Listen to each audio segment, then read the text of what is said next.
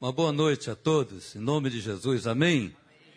Obrigado, Daniel. Daniel é um amigo de, de muito tempo. Ainda falamos tempo que ele é novo.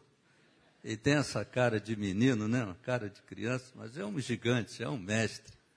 E Daniel é um amigo assim tão legal, até fácil de gostar dele. Ele é meu amigo de infância, posso dizer assim. Os amigos são assim, pode ficar um tempão sem se ver, mas quando se encontra, continua de onde parou, né? Então parece que eu vi o Daniel ontem. É, e essa é uma benção estar aqui, revendo amigos, Diego também, o Del, e o Del, Armando, Armando aí. Tanto lugar para você ir, você veio aqui hoje, do dia que eu prego. Eu trago o um abraço da minha igreja, ali onde eu sou pastor auxiliar, igreja presbiteriana de Mesquita, trago um abraço ao pastor, aos pastores, ao conselho, nossa equipe lá, eu sou, sou um dos pastores da equipe pastoral. Trago um abraço também da Sociedade Bíblica do Brasil, a organização que eu trabalho dando tempo integral.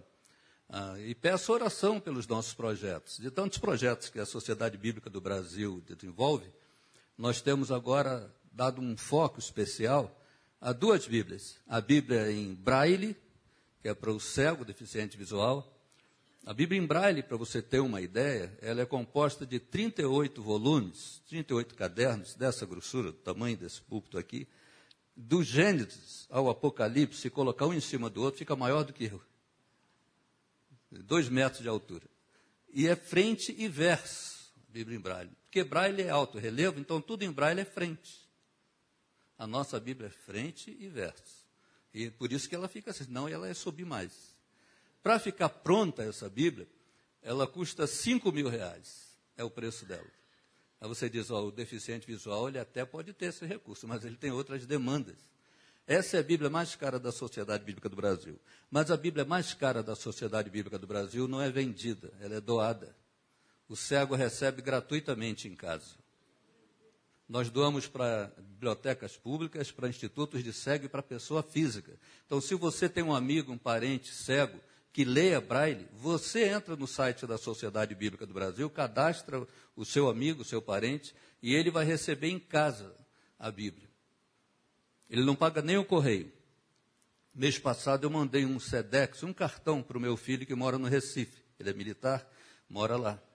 Eu mandei um cartão, um envelope, SEDEX, 70 reais. Fiquei orando para não voltar, porque a gente paga a volta também. 70 reais. A Bíblia em Braille é desse tamanho, 39 volumes. Encaixotadas, são cinco caixas do tamanho do, do boom ali da bateria, do tamanho dessa caixa de som. São cinco caixas do tamanho dessa caixa de som. Se eu dissesse para o cego, ó, a Bíblia é de graça, paga só o frete, eu quebrava ele.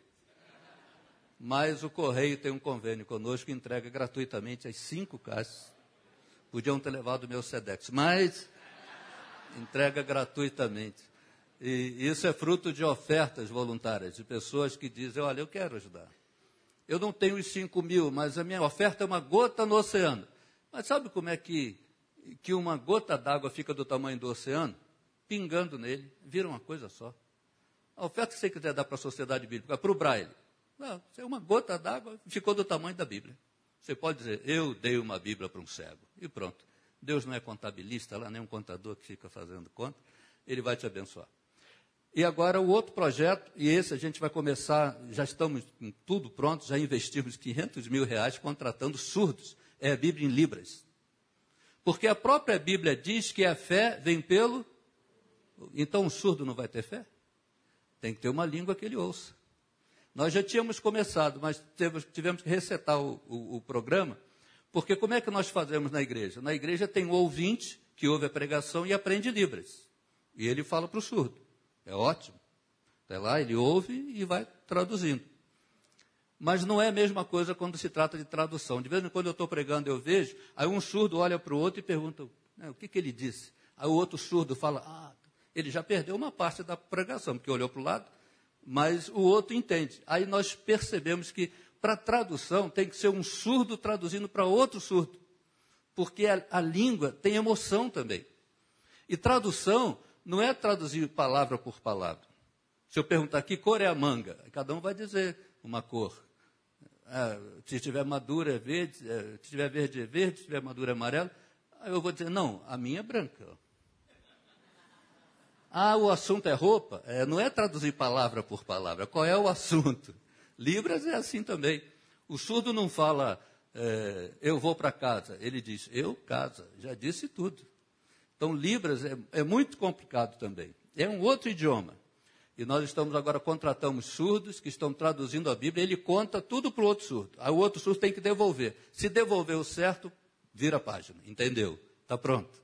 É o surdo. Então, ore por esse projeto também, porque a Bíblia será gratuita. Nós estamos investindo pesado, porque é horas de estudo, plataforma e tudo mais, mas ele vai ganhar um aplicativo, vai baixar no smartphone. Assim como você tem a tua Bíblia no celular, o surdo vai ter. E ele vai poder ver lá. Nós temos uma Bíblia da Sociedade Bíblica, as páginas são todas em branco. Aí eu mostro, peço alguém para ler, mostro. É assim que o surdo sente quando você dá uma Bíblia impressa para ele, porque ele não sabe ler. Ele não, ele não, como ele não ouve, ele não consegue também articular. É como o índio, né? O índio, ele é da oralidade, o índio não sabe ler e escrever. Então, quando a gente evangeliza e manda a Bíblia para a tribo, porque um missionário ficou lá, 5, 10, 15, 20 anos, aprendendo a língua do índio. Depois ele cria uma gramática, aí alfabetiza o índio, é meio caminho andado. Agora você vai aprender a ler e escrever o que você fala. Aí quando o índio está produzindo as frases dele, ele não está só lendo coisa pronta, ele agora já está deixando bilhete para a esposa, é, olha, fui pescar, levei nosso filho, te amo. Antes não, ele ia. Três dias depois ele voltava com o menino. E a mulher, será que foi a sucuri que pegou? Onde a onça? Não, eu levei para pescar. Mas não deixava bilhete. Agora ele deixa, já tem quadro de aviso. O cacique tal manda um abraço da outra tribo, está vendendo seu barco e parcela. Aí quando, quando o índio já está brincando com a gramática, o missionário manda para a Sociedade Bíblica do Brasil e a Sociedade Bíblica devolve em Bíblias prontas que são gratuitamente distribuídas para os indígenas. A Sociedade Bíblica do Brasil, ela não existe para vender Bíblia, ela vende para doar. Se cada cristão, já foi feita essa conta, se cada cristão doasse cinco reais uma vez por ano para a Sociedade Bíblica do Brasil, todas as Bíblias seriam gratuitas cobriria o custo de todas as Bíblias. Mas como nós não temos braços e pernas para todos os cristãos, nós produzimos Bíblia de estudos, Bíblias diferenciadas, Bíblias temáticas, Bíblia com encadernação diferenciada, que tem um preço diferenciado, e isso que toda organização chamaria de lucro, nós chamamos de subsídio, que vai subsidiar aquelas que nós distribuímos gratuitamente em todos os hospitais, em todos os presídios, em todas as casas de recuperação, situações de calamidade, nas últimas chuvas, a sociedade civil levantou 20 mil cestas básicas. Nós colocamos uma Bíblia em cada cesta básica, porque entendemos que para onde vai o alimento do corpo, tem que ir o alimento da alma também. E é o livro da esperança. As pessoas recebiam a cesta básica, o galão de água. Quando a gente dava a Bíblia, ele abraçava e dizia: A esperança chegou, dá para recomeçar. Então é o livro da esperança. Ah, no início desse ano, nós mandamos 100 mil novos testamentos ucranianos para a Ucrânia. A Rússia estava mandando bomba e a gente Novo Testamento.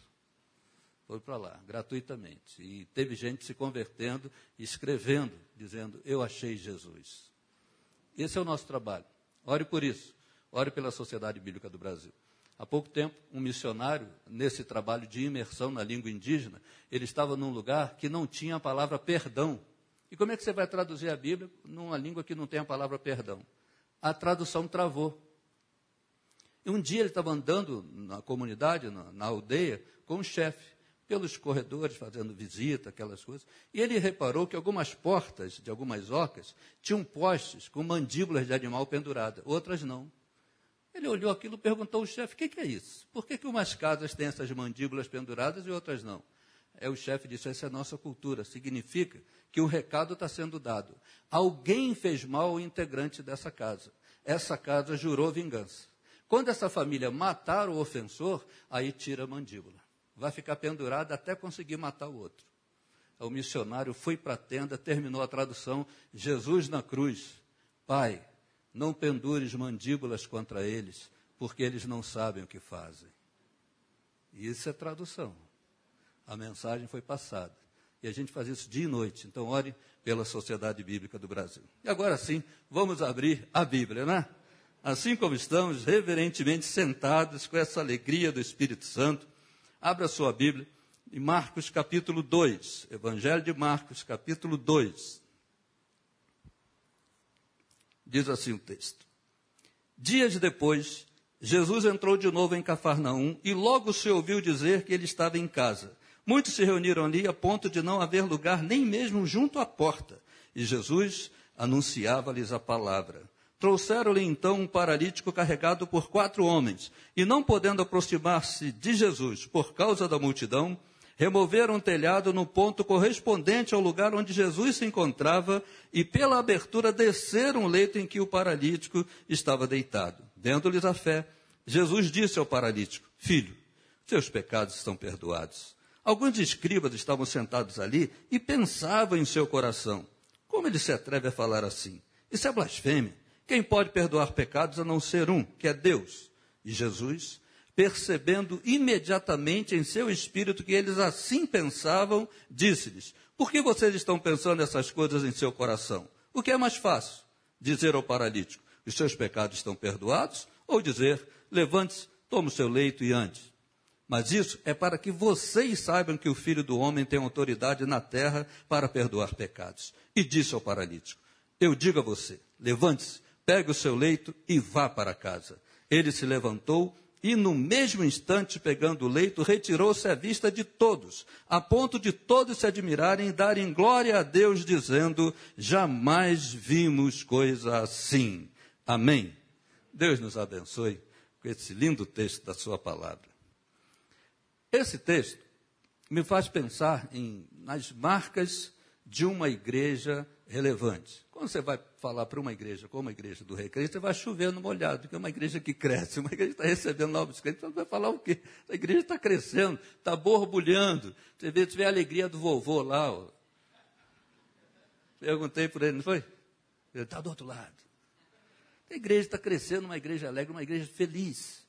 Então, algumas coisas, como o apóstolo Paulo escreve suas cartas, venho lembrar-lhes o evangelho. Você pensa que o evangelho para pregar uma vez, a pessoa se converteu, para. Não, lembra, lembra, prega de novo, conversa mais sobre isso. Veja esse texto.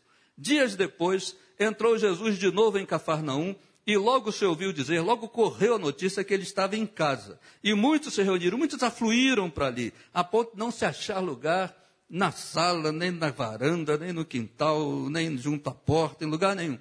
Interessante que o texto diz que quando a notícia correu que Jesus estava em casa, a multidão sabia qual era a casa. Porque veja bem, se, eu, se você pergunta, onde está o pastor Daniel? Ele foi fazer uma visita na casa do irmão fulano. Onde está o pastor Diego Cronenberg? Ele foi fazer uma visita na casa da irmã fulano, do irmão fulano, casal tal. Mas quando você pergunta a um deles, onde está fulano? Está em casa? Que casa é essa? Não, ele está em casa. É a casa dele. Quando diz aqui que Jesus, correu a notícia que Jesus estava em casa, todo mundo sabia qual era a casa. O correio já sabia onde entregar correspondência para Jesus. Quando está em casa, é na casa dele. Agora, como é que alguém que é de Nazaré pode estar em casa em Cafarnaum? Porque alguém em Cafarnaum disse: Quando passares pela cidade, faze da minha casa a tua casa. Então, a primeira marca de uma igreja relevante é aquela casa, aquela igreja onde Jesus mora nas casas onde a casa é mais do que ter aquela plaquinha na porta, Jesus mora aqui, é o que tem do lado de dentro, que vai contar. O meu vizinho do lado, se alguém chegar lá e disser no apartamento dele, é, eu queria falar de Jesus, você pode me ajudar? Será que o meu vizinho vai poder dizer, eu não sei, mas o pessoal do lado aqui sabe, ele mora aí, pergunta aí. Então, a casa tem que ser conhecida como esse lugar, esse oásis. Jesus mora aqui, gente de Deus. E olha outra marca de uma igreja relevante, diz o texto que muitos correram para ali, ficou lotado, superlotado. Não tinha lugar na sala, não tinha lugar na varanda, no quintal, na calçada, na rua, do outro lado da rua. Estava lotado. Mas diz o texto que Jesus anunciava-lhes a palavra. Outra marca de uma igreja relevante é que ela anuncia a palavra. Parece óbvio o que eu estou dizendo, mas olha, eu tenho andado por aí. Por força do meu trabalho, eu ando muito. Eu ouço e falo em muitos lugares. Tem muita igreja que já está cedendo o púlpito para o coach, para autoajuda. Eu não tenho nada contra o coach, eu sou formado pela Sociedade Brasileira de Coach. Mas a maior lição que eu recebi na minha formação de coach foi que o evangelho é superior ao coach. Se o evangelho for bem pregado, não tem necessidade do coach. O coach te dá gás para você ir daqui na esquina. Lá você tem que ter outro coach para te dar mais gás. O evangelho te dá gás para a vida toda. Tem, pode ter sessões de coach, de palestra, workshop, autoajuda. O púlpito não é lugar de autoajuda. O púlpito é lugar de ajuda do alto. É lugar da palavra de Deus. É lugar de pregação do Evangelho. Jesus anunciava a palavra. Uma igreja relevante, ela anuncia a palavra. E aí o que, que acontece? Diz o texto que alguns vieram a Jesus trazendo um paralítico levado por quatro homens. Olha, um paralítico, do ponto de vista físico, você sabe o que é. É alguém que até sabe onde quer ir, mas não consegue ir sozinho, precisa ser carregado. Então alguém largou um paralítico ali, talvez trouxeram ele até ali, não deu tempo de chegar cedo, a casa já estava cheia, imagine. Largaram o paralítico ali, ó, paralítico, não dá, a casa está lotada. E quatro homens viram aquele paralítico. E aqueles homens representam a igreja. Eles disseram: agora nós já vimos o paralítico nós sabemos se apresentarmos o paralítico a Jesus, a vida dele vai mudar. Agora ele já é um assunto nosso. Não dá para dar uma desculpa para o paralítico. Então, outra marca de uma igreja relevante é que ela tem compromisso com a evangelização, levar paralíticos a Jesus. Do ponto de vista físico, você sabe o que é um paralítico. Do ponto de vista espiritual, tem pessoas paralisadas, pessoas que querem Deus, e são carregadas para um monte de lugar. Vamos numa novena, vamos no despacho, vamos numa sessão e vai acumulando frustração. A igreja sabe onde Jesus está. E a igreja ela tem um compromisso. A igreja relevante é aquela que não dá desculpa. É aquela que diz: Eu vou te levar a Jesus. E aqueles, aqueles homens, eles podiam ter dito ao paralítico: Ó, oh, cara, não dá para entrar. Você vê aí? Está lotada a casa. Não dá para entrar um, ainda mais quatro levando uma maca. Eu trabalho no centro da Sociedade Bíblica do Brasil. Teve um dia que eu tive uma grande ideia. Eu disse: eu tenho que terminar a leitura de dois livros. O metrô tem ar-condicionado. Eu vou deixar meu carro, eu tinha carro nessa época, vou deixar meu carro na estação do Irajá, eu moro na Praça Seca, vou no metrô sentado, lendo. Ah, esquece o trânsito. Fui. Ledo engano. Quando eu desci na plataforma, já estava lotada. Aí eu fiquei ali. Passou o primeiro trem. O segundo, o terceiro. Aí o guarda veio e falou: O senhor quer entrar no metrô, né? Eu falei: É, a ideia é essa. Ele ouviu, já passaram três, né? Ele, eu vou ensinar o senhor o que, que o senhor tem que fazer para conseguir entrar. Me botou na faixa amarela, numa marcação que a porta vai abrir aqui. Essa marcação é onde a porta abre. Aí eu disse: O que, que eu tenho que fazer? Ele, nada. Deu aquele sorriso amigável. Eu fiquei ali, livro na mão, é hoje, Jesus. Quando o metrô parou e que abriu a porta, eu senti mãos nas minhas costas. Ah! Eu tive que entrar freando para não sair pela outra. Só assim. E quando você, e o livro ficou cheio de orelha. Você esquece ler livro. É tão cheio que você levanta o pé. Quando você abaixa, pisa no pé de alguém. É disputa ali. Imagine uma casa onde Jesus está entrar mais quatro com uma maca. Eles podiam ter dado uma boa desculpa, né, ao paralítico? Você viu. E o paralítico quer dizer, valeu, gente, eu vi, vocês tentaram. Mas a igreja não está aqui para dar desculpas. A igreja está aqui para levar paralíticos a Jesus, custe o que custar. Amém?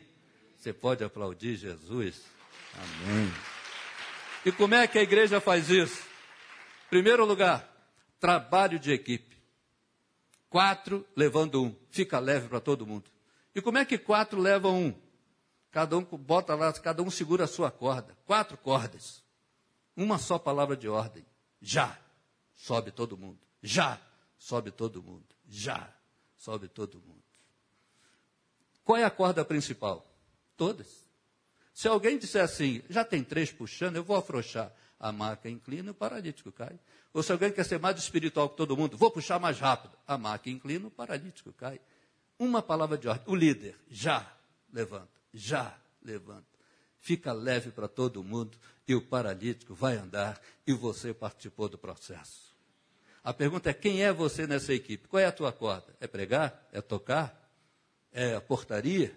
É distribuir folheto? É visitar o hospital? Qual é a tua corda? Faça bem feito. Não queira ser a corda do outro, faça a sua. Faça bem feito. O paralítico vai andar e você vai participar do processo. Uma boa equipe está na palma das mãos. Olha só, que legal. A diferença dos dedos é que faz a perfeição da mão, não é? Se a mão fosse toda de polegar, ela seria uma mão aleijada. Se fosse toda de indicador, seria uma mão aleijada. A perfeição está da diferença. Então, uma boa equipe, ela tem que ter a humildade do mindinho, o compromisso do dedo da aliança, o dedo anelar, a liderança do dedo médio, saber para onde está indo como dedo indicador e saber apoiar a equipe como polegar, ou incentivando ou abraçando. Essa é uma boa equipe. E veja bem, todos os dedos você consegue levantar sozinho, menos o dedo da aliança, porque o compromisso tem que ser de todos. Aí levanta todo mundo. E você vê que os dedos têm tamanhos diferentes e funções diferentes, mas ninguém é melhor do que ninguém, porque de joelho todos são do mesmo tamanho. Essa é uma boa equipe. Esse é um bom ministério. Quem é você nessa equipe? Ache sua corda, faça o seu melhor, e o paralítico vai andar em nome de Jesus. A outra marca de uma igreja relevante é que ela é criativa. Veja a decisão deles. Não dá para ir pela porta? Vai pelo telhado, mas vai. A igreja tem que ser criativa. O que, é que funciona onde a igreja está plantada? Então, descubra que funciona. Não precisa nem copiar nada de outro. Como é que funciona para você? Como é que é a tua realidade? A igreja tem que ser criativa, ela tem, ela tem que perder o medo eh, dessa ortodoxia. Ela falou assim, não, eu, eu tenho que ser criativo dentro daquilo que eu creio. E quando eu falo de criatividade, eu lembro do, de um amigo meu, Pedro, do Borel. Chama ele para dar um testemunho aqui uma hora. Ele é da Jocum. Agora ele, já morou no Egito, era do, do Borel, agora está no lixão de Jardim Gramacho. Ele e a esposa mudaram, estão lá cuidando de, de meninos lá do lixão.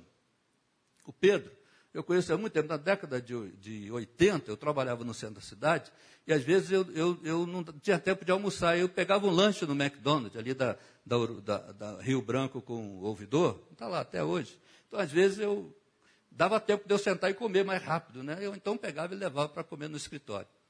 E eu sempre fui muito kantiano, assim, muito é, bem regulado, assim, tradicional. Quando eu descubro um lugar para almoçar, eu vou almoçar ali um bom tempo. Não, é fácil me achar. Chega na sociedade bíblica, pastor Marco, tá, aí ele foi almoçar. Onde ele almoça? Em tal lugar. Pode ir lá que você vai achar.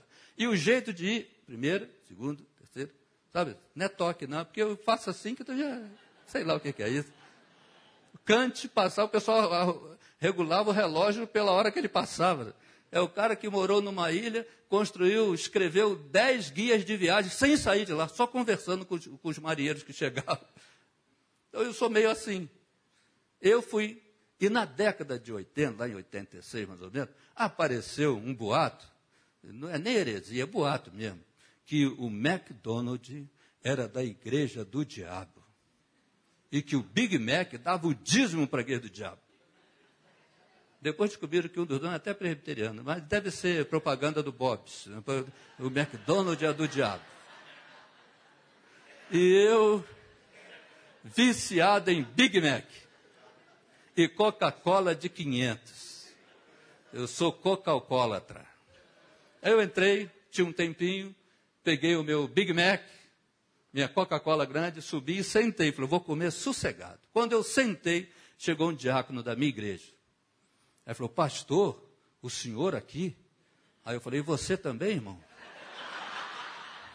Aí ele falou, você sabia que isso aí é do diabo? Esse Big Mac é do diabo? Eu disse, esse não, esse é meu. Se era do diabo, eu saqueei o inferno. Com a oração, todo se santifique, para a glória de Deus. E deu uma puxada na Coca-Cola, aleluia. Ele ficou me olhando, esperando eu estrebuchar, roxear, morrer. Aí quando ele viu que eu não morri, ele falou, não mata não? Eu falei, não. Aí ele, vou pegar um também. Pegou. Lanchamos. Aí chega o Pedro, Pedro do Borel. Pastorzão, tudo bem? Vamos fazer um ar livre? Ô Pedro, que bom te ver, vamos sim. Onde? Aqui. Eu sempre fiz ar livre quando me converti, me fazia ar livre no Largo da Carioca. Aqui mesmo. Eu falei, tá bom, quando? Hoje. Eu disse, e o pessoal? Está todo mundo lá embaixo. Eu falei, então vou comer rápido. Comi, descemos, aquele pessoal para lá e para cá. Eu falei, Pedro, cadê a nossa equipe? Ele, aqui, nós.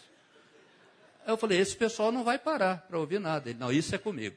Ele ficou em frente à vidraça, tirou um tijolo da mochila dele, ficou, vou quebrar, vou quebrar, vou quebrar. Aí parou todo mundo, quebra, quebra.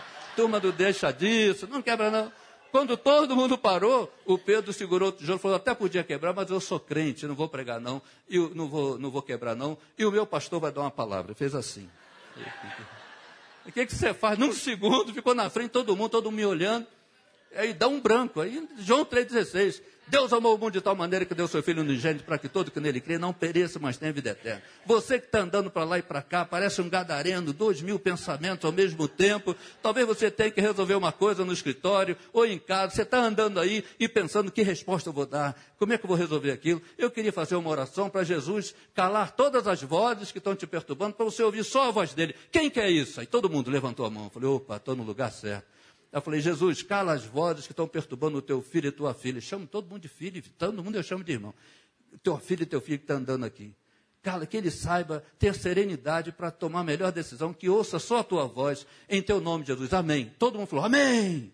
Eu falei, opa, eu falei, ó, eu fiz uma oração para resolver um assunto. Agora, para resolver a vida, quem aqui quer dar o coração para Jesus? Quem aqui sentiu que é filho de Deus e não sabia? Quem aqui sentiu diferença e quer entregar o coração para Jesus, sentar no trono do seu coração? Levanta a mão. Parecia um exército, todo mundo levantando a mão.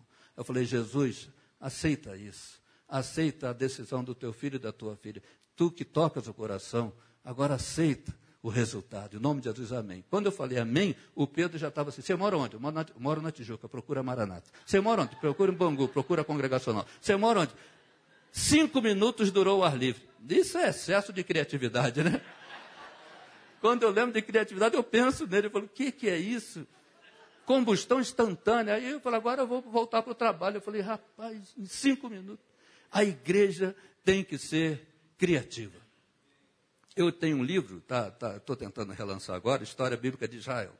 Eu fiz o lançamento em alguns lugares. Num deles foi na UERJ. Eu fiz. Cadê a água? Está aqui. Eu fiz o lançamento lá na UERJ. Foi é muito legal. Esse ambiente acadêmico, o Armando até conhece bem. O pessoal da ABU, Aliança Bíblica Universitária, arrumou para mim, eu dei palestra, lancei o livro, eu tinha chegado de viagem, fui direto para lá.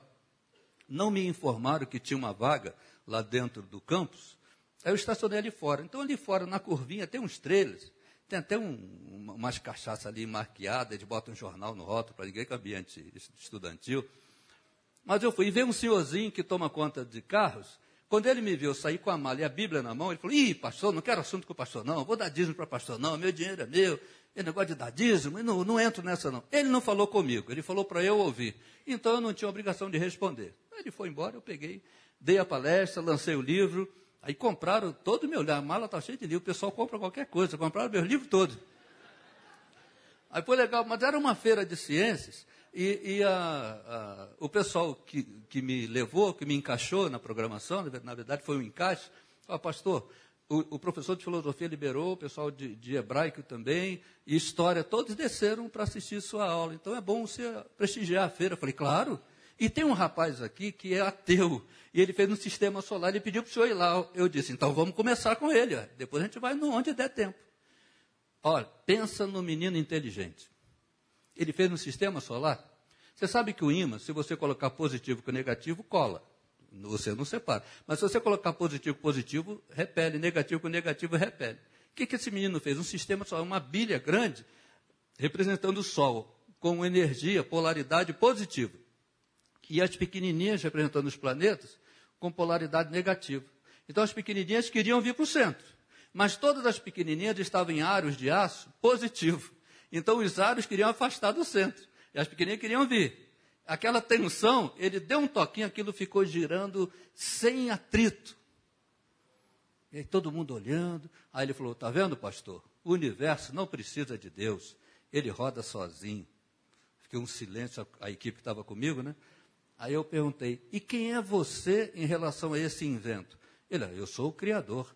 Eu falei: ah, a tua, a tua defesa foi a tua confissão. teve que ter um criador, né? Ah, então, o universo também teve um criador que deu um toque, a gente está rodando direto. Aí teve um outro que me perguntou: eu já fui crente, agora eu estou afastado. Eu falei, mas é, por que, que você está afastado? Você brigou com alguém? Brigou com o dono da igreja? Porque para você virar as costas para o dono da igreja, só se, se foi ele que decepcionou. Foi ele ou foi um pecador igual você? Foi aquele que morreu na cruz, ele é o dono. Foi ele que decepcionou? Se foi ele, você é o primeiro. Não, não, aí você está pegando pesado. Eu falei, não, olhando por esse lado, falei, esse é o lado. Porque você virou as costas para o dono da igreja, porque um outro pecador igual você se desentendeu. Ele, é, vou voltar para a igreja hoje. Eu nem quis saber qual foi a treta. Eu falei, decepcionou com dono? O outro falou, é, eu, eu entrei para a universidade, Agora eu não estou não mais na igreja porque a universidade abre a mente da gente. Eu falei, às vezes fecha, dependendo do assunto. Ele falou, ah, eu falei, o que que. Ele é motorista de Uber. Ele falou, ele estava encarregado de levar, mas eu fui de carro e ele acabou assistindo.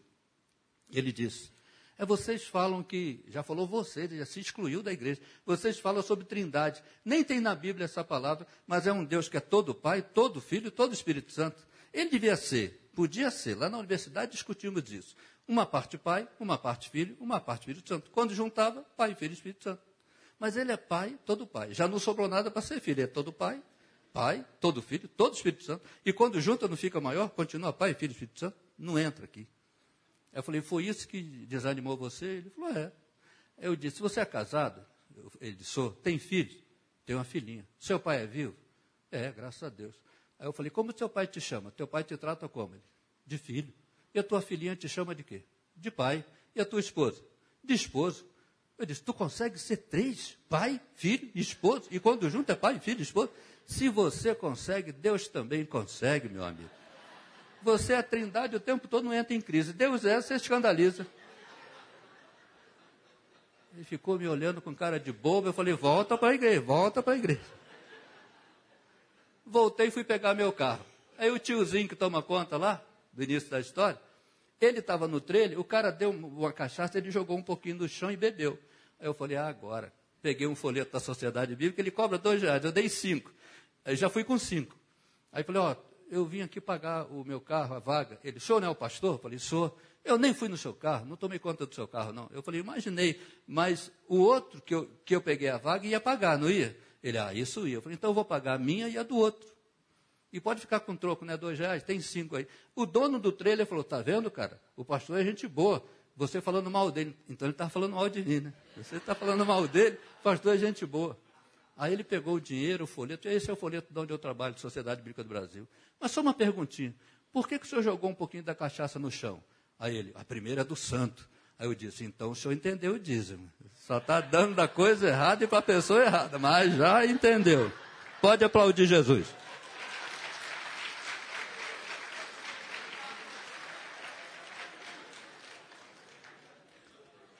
A igreja tem que ser criativa.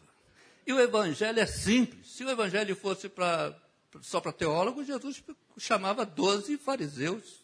Ele chamou doze caras que alguns nem sabiam escrever chamou gente simples, porque o evangelho, a força do evangelho está na simplicidade do evangelho.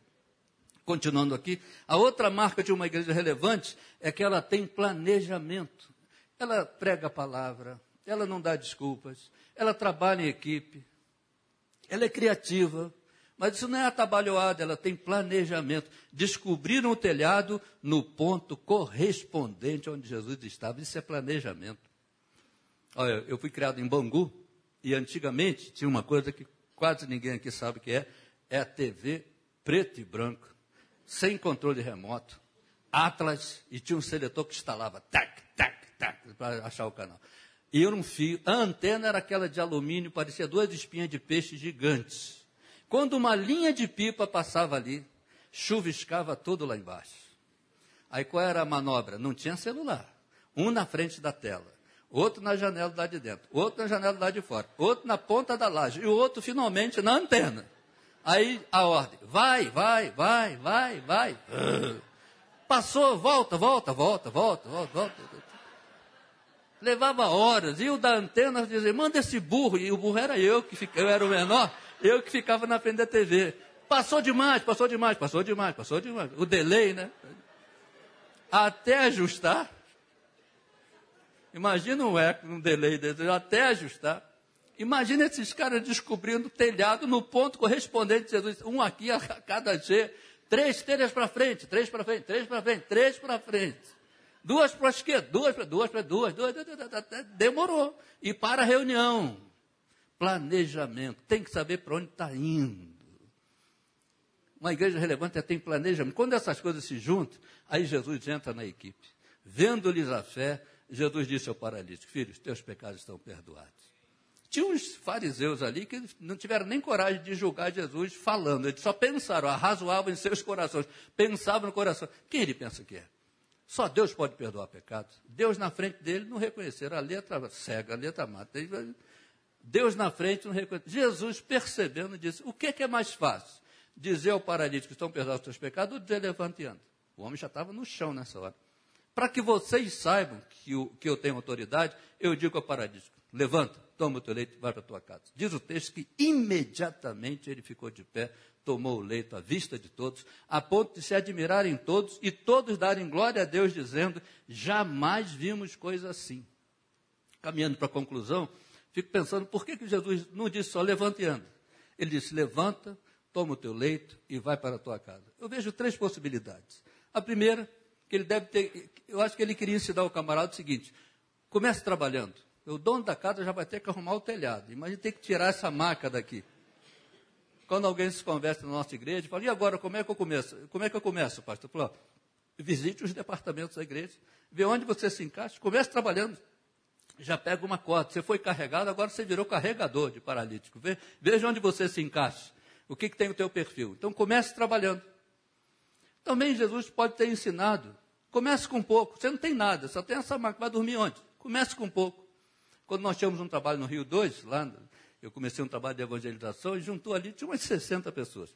De vez em quando alguém, assim, os filhos vinham, né? Foi até legal que tem um, um senhor, que ele era dono de um negócio da, Yamaha aqui na Barra, ele foi convidado de um outro, que era muito alegre, o Jaime. E o Jaime faltou. E esse senhor foi de terno e gravata. Bem tradicional. Eu falei, o senhor cuida de moto mesmo? Pela roupa dele, parecia que cuidava do Ford 29, né? muito. E ele conversando, agradabilíssimo. E ele disse: O Jaime está? Eu falei: Não, ele não veio hoje, porque foi ele que me convidou. Eu falei: Mas pode entrar, a casa é sua. Aí ele foi, ouviu a pregação toda. Eu contei, naquela noite, eu contei a história de José do Egito. Ele ficou tão impressionado que ele falou: Tem vaga para ser crente? Eu falei: Não, tem, tem, tem. tem. Aí, na, na outra semana, ele trouxe a família toda, até o genro ele levou, falando: Você vai também. Aí sentou todo mundo, ele falou, reverendo, é assim que ele chama? Eu falei, é, reverendo, pastor, Marcos, o, o que chamar eu atendo. Aí ele falou, eu trouxe todo mundo para o senhor contar de novo aquela história. O cara novo na igreja não sabe que tem uma programação. Né? Aí eu contei, eu perguntei, gente, posso contar de novo a história de José do Egito? Pode. Contei a história toda. Aí ele falou, não vai fazer o apelo? Eu falei, bom, nem planejei. Ele não faz. Aí eu falei, você quer aceitar Jesus? Ele falou para a família toda, vão lá na frente, vão lá na frente. Lá na frente. Eu falei, não, não, deixa o Espírito Santo trabalhar. Não ajuda não, não ajuda não. Aí juntou uma galera. Assim, de vez em quando chegava um jovem lá, que eu falava, comece com pouco. Chegava alguém, filho, né, os filhos, os pais diziam, consulta com o pastor, né? pede a opinião do pastor. Aí eles viam, pastor, olha só, isso aqui é meu primeiro emprego. Olha a proposta de salário. Olha a minha titulação. Os caras já traziam ou o diploma ou a foto. Eu, sou, eu tenho pós-graduação. Eu fiz uma, uma, complementação nisso. Eu fiz especialização, especialização naquilo. Estou me oferecendo muito pouco. Eu, aí eu dizia: olha, comece com pouco. Primeiro a gente trabalha onde pode, para depois trabalhar onde quer. Esse é o preço que eles estão te dando. Mas quando você chegar lá dentro, você vai aumentar a etiqueta de preço. Lembra do José do Egito que eu contei? Foi vendido por 20 moedas de prata. Mas depois os amalequistas não venderam ele em outra vila, num camelódromo. Levaram para o shopping center, para o mercado de escravo do Egito. Porque ele aumentou a etiqueta de preço. Os caras viram que ele tinha valor, que no camelódromo ele não ia dar lucro. Venderam no Egito e quem comprou foi o cara mais rico, Potifar. Foi o lance mais alto. Para quem foi vendido por 20 moedas de prata, aumentou bastante. Falei, comece com pouco. Entra, lá dentro você mostra o seu valor. Talvez Jesus quisesse dizer para esse paralítico: comece com pouco. Mas eu acho que mais além, quando Jesus diz: levanta, toma o teu leito e vai para a tua casa, ele estava querendo curar a memória daquele homem. O físico já estava curado, mas ele tinha memórias amargas. Quando ele visse um outro paralítico, as memórias iam voltar do tempo que ele era paralítico. tempo das limitações, de ficar ao, ao nível da, da, poeira da sandália dos outros, o pessoal cuspindo no chão, querendo ir, não podendo, dependendo de ser carregado. Um dia de sol ia virar um dia de luto, as memórias amargas. Então, quando Jesus diz, levanta, toma o teu leito, vai para a tua casa, ele está dizendo, levanta, tome autoridade sobre aquilo que te derrubava e diz, você não me derruba mais. Agora eu te carrego, você não me carrega. Agora eu tenho domínio da situação. Agora eu vou andar em novidade de vida. Eu vou andar com as minhas pernas em nome de Jesus, debaixo da ordem de Jesus. Eu vim aqui para dizer: eu não sei o que tem te derrubado, mas hoje você vai tomar autoridade sobre isso e vai andar numa nova vida, em nome de Jesus. Uma mulher era do candomblé. Ela estava grávida e a mãe tinha oitenta e tantos anos já e estava cansada. E ela já era rodante, ela já dava consulta, a mãe consultou os orixás, os orixás autorizaram e ela assumiu o centro. A mãe foi descansar. Ela estava grávida. Lá nesse centro, que era em Olinda, na Baixada Fluminense, lá depois de Nilópolis, e, e fazia eh, trabalho no cemitério de Ricardo de Albuquerque. Fazia com vísceras humanas. E lá tinha um personagem, um, orixá, no candomblé tem um nome, na Umbanda tem outro, mas é o mesmo demônio, todo coberto de palha, ninguém sabe para onde ele está virado. Quando ele baixa, não baixa ninguém. Os outros orixás têm medo dele. Ele é o terrível, né? na linguagem lá do centro, ele é o poderoso. A dona do centro grávida disse: Eu vou consagrar meu filho ao maioral. Não vou consagrar um subalterno, que amanhã depois vão dizer que o filho da dona do centro é devoto no subalterno. Não, vai ser devoto do maioral. E quando a criança nascer, tem que tirar o sanguezinho da testa para fazer o batismo lá do sangue. E o orixá que dá o nome, que ele, ele que escolhe o nome da criança. A mulher foi consagrou o filho, foi no cemitério, lá no centro tinha uma legista, uma mulher do Instituto Médico Legal, e dava carteirada no porteiro para poder entrar lá e fazer o trabalho. Eu nem sei por que, que tem porteiro em cemitério. Quem está fora não quer entrar. Quem está dentro não pode sair. Mas tem. E ela entrava. Fez.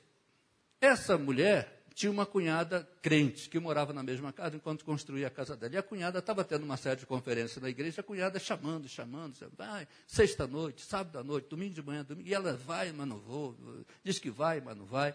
Aí a cunhada deu uma, uma dura, né? Ela falou, olha, hoje é a última reunião, se você não for, vai ter um entreveiro de família, eu vou ficar chateado. É a última reunião. Ela disse, eu vou para me livrar de você. Não me convida mais, eu não te convido para ir no centro. Então eu vou. Foi domingo à noite. O preletor sexta igreja lotada, sábado lotado, domingo mais ou menos, à noite só o pessoal da casa.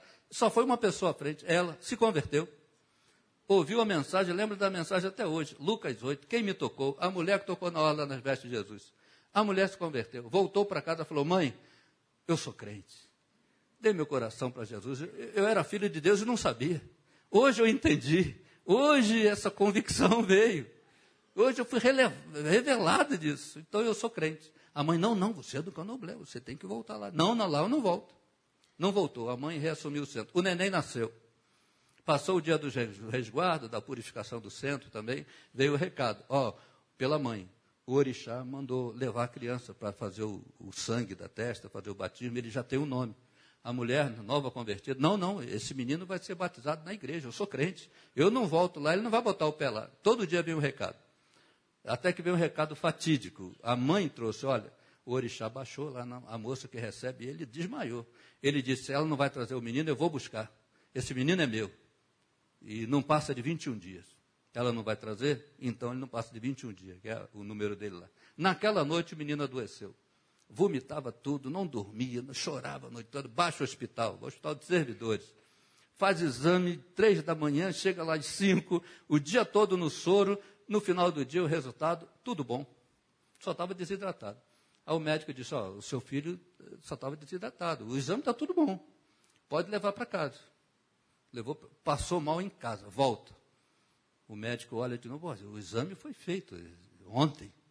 Não tem como. Não pode, e nem pode dar soro. Esse soro mata. O soro é paliativo. Se alguém é da saúde sabe. Se der soro, ninguém pode viver de soro. Vou parar de almoçar e jantar, quero só soro. Vai morrer. O soro, o pessoal fica roxo, fica azul, morre. O médico olhou e falou: A senhora tem religião? Tem. Então se agarra com ela. Esse, essa, essa doença não é da medicina, não. Eu vou fazer o seguinte: leva o prontuário. Se o menino passar mal, não traz aqui que é longe. Leva no posto de urgência, mas mostra o colega médico o prontuário. Foi, não deu outro. O menino passou mal, levou para a urgência. O colega, o outro médico, viu: ó, o, colega está certo, eu não posso nem dar soro a esse menino. Não tenho que dar. A senhora não tem? Tem religião? Tem. Se agarra com a sua religião. Leva numa rezadeira, faz o chá doméstico, caseiro. Eu não tenho que fazer, a senhora tem que levar para casa esse menino. Leva para morrer em casa se ele tiver que morrer. Como é que uma mãe sai de um hospital com um diagnóstico desse, de um consultório? Leva para morrer em casa.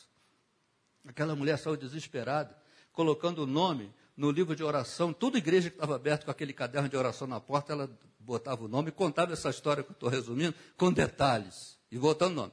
Uma senhora no ponto do ônibus, numa dessas igrejas, ouviu. Quando ela terminou, a mulher deixou até o ônibus passar, falou, dona, eu não tenho nada a ver com a sua vida, mas eu ouvi a história. A senhora falou alto. A senhora acredita em oração? Ela, claro, é por isso que eu estou botando o nome aqui. Ó, nessa rua tem um senhorzinho que faz oração. Todo mundo vai lá, vai lá. Ela falou, vou. Onde que é a casa? A, a casa eu não sei, eu sei que é nessa rua. Não sabe onde é a casa? Não sei, mas é nessa rua. Ela disse, eu vou achar a casa. E mãe acha, mãe acha. Se é para ajudar o filho, mãe acha. Esse desenho animado aí, Procurando Nemo, leva quase duas horas. É porque é o pai procurando. Se fosse a mãe, é três minutos.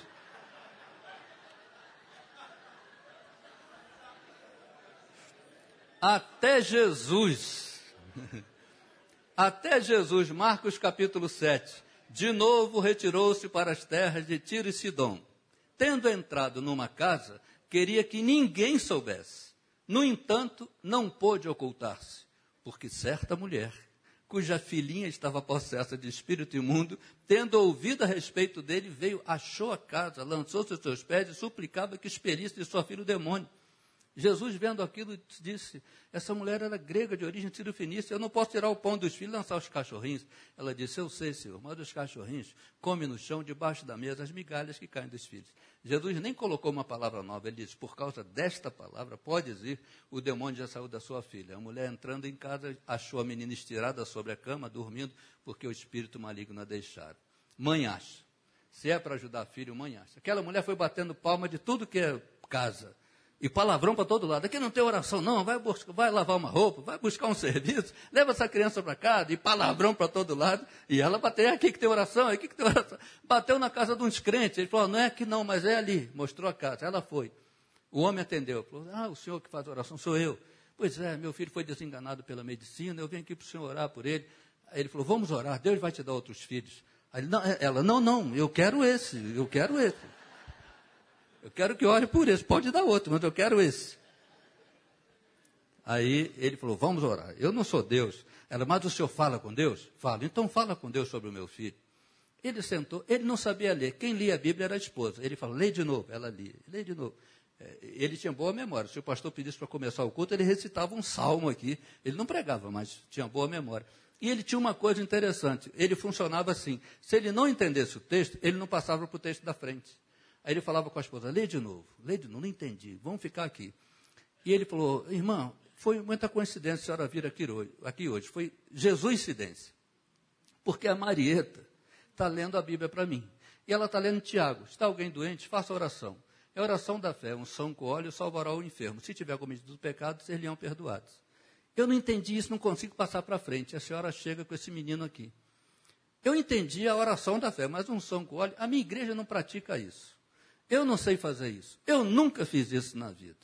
A senhora chega com esse, com esse menino aqui. Em último análise, em último caso, a senhora autoriza de ungir seu filho com óleo? A mulher nova convertida, muito literal, né? Está na Bíblia? Tá, então eu quero. Aí a dona Marieta, ele botou uma fronha de travesseiro lá no sofá, botou o menino, ele foi na cozinha, pegou uma lata de azeite beira alta. Pegou até na dispensa, não pegou nem a que estava usando, pegou uma zero quilômetro. Se é para fazer, vou fazer bem feito. Pegou uma fechada, abriu a lata toda. Menino está deitado, a lata na mão. Falta de prática, ele derramou a lata toda no menino. Ele não ungiu o menino, ele untou o menino. Pegou aquele menino, levantou falou: Senhor Jesus. Olha a ousadia da simplicidade, né? Senhor Jesus, eu nunca fiz isso. Se for pecado, me perdoe. Eu sei que não é o azeite, é a tua palavra. Mas esse azeite está representando o teu espírito. Então, assim como esse azeite encharcou esse menino, encharca ele do teu espírito e cura ele. E ele fez uma oração que eu nunca vi ninguém fazendo. Olha, a simplicidade é ousada. Ele falou: Jesus, põe uma gota do teu sangue no sangue desse menino e cura ele.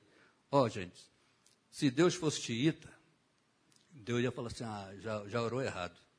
Não vou, não vou ouvir. Se Deus fosse como alguns teólogos aí radicais, eu, eu digo que o muçulmano radical é xiita, né? o evangélico radical é chato. Ele cobra coisa que nem a Bíblia cobra. Aí fica. Se Deus fosse chato, ele ia falar: já orou errado, não vou ouvir. Mas Deus é Deus. Deus é aquele que diz: Eu entendi o que você quis dizer. Elias era o profeta que fazia chover quando orava, literalmente descia fogo do céu. Quando ele correu por causa de um recado, ele pediu a morte. Se Deus fosse xiita, ele ia falar: Poxa, Elias, você ainda ia ungir Israel, rei da Síria, Jeú, rei de Israel, e Eliseu, profeta em teu lugar, mas pediu para morrer, morre. Jonas, no ventre do peixe, pediu para si a morte. Se Deus fosse xiita, ele ia falar, ô oh, Jonas, puxa vida, nem Pedro em Pentecoste vai ganhar tanta gente, ganhar só 3 mil, você ia ganhar 600 mil em Nínive, mas pediu para morrer, morre. Deus não é assim. Deus é aquele que diz, eu entendi o que você quis dizer.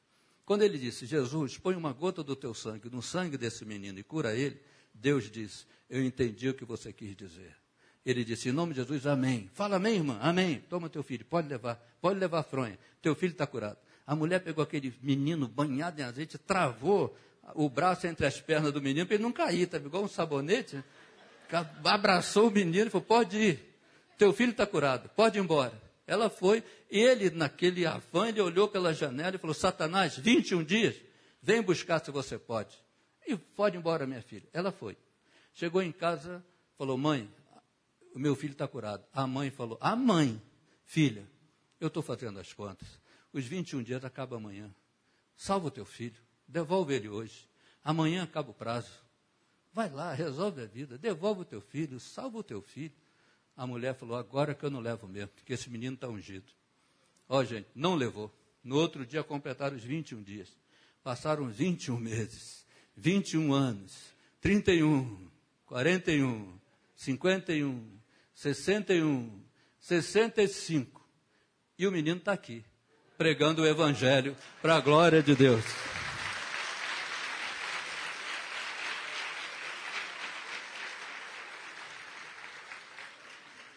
Eu não sei o que tem feito você andar, chorar, o que tem sido um peso, o que tem sido um, um leito que te derruba toda hora. Talvez você até tenha um dom e fala, Senhor, eu quero voltar a exercer meu dom na igreja. Eu quero colocar o meu dom, a minha corda, a serviço da igreja. Talvez você nem saiba, fala, Senhor, se eu tenho um dom, e todo mundo tem, ninguém tem todos os dons, graças a Deus, mas ninguém é sem dom.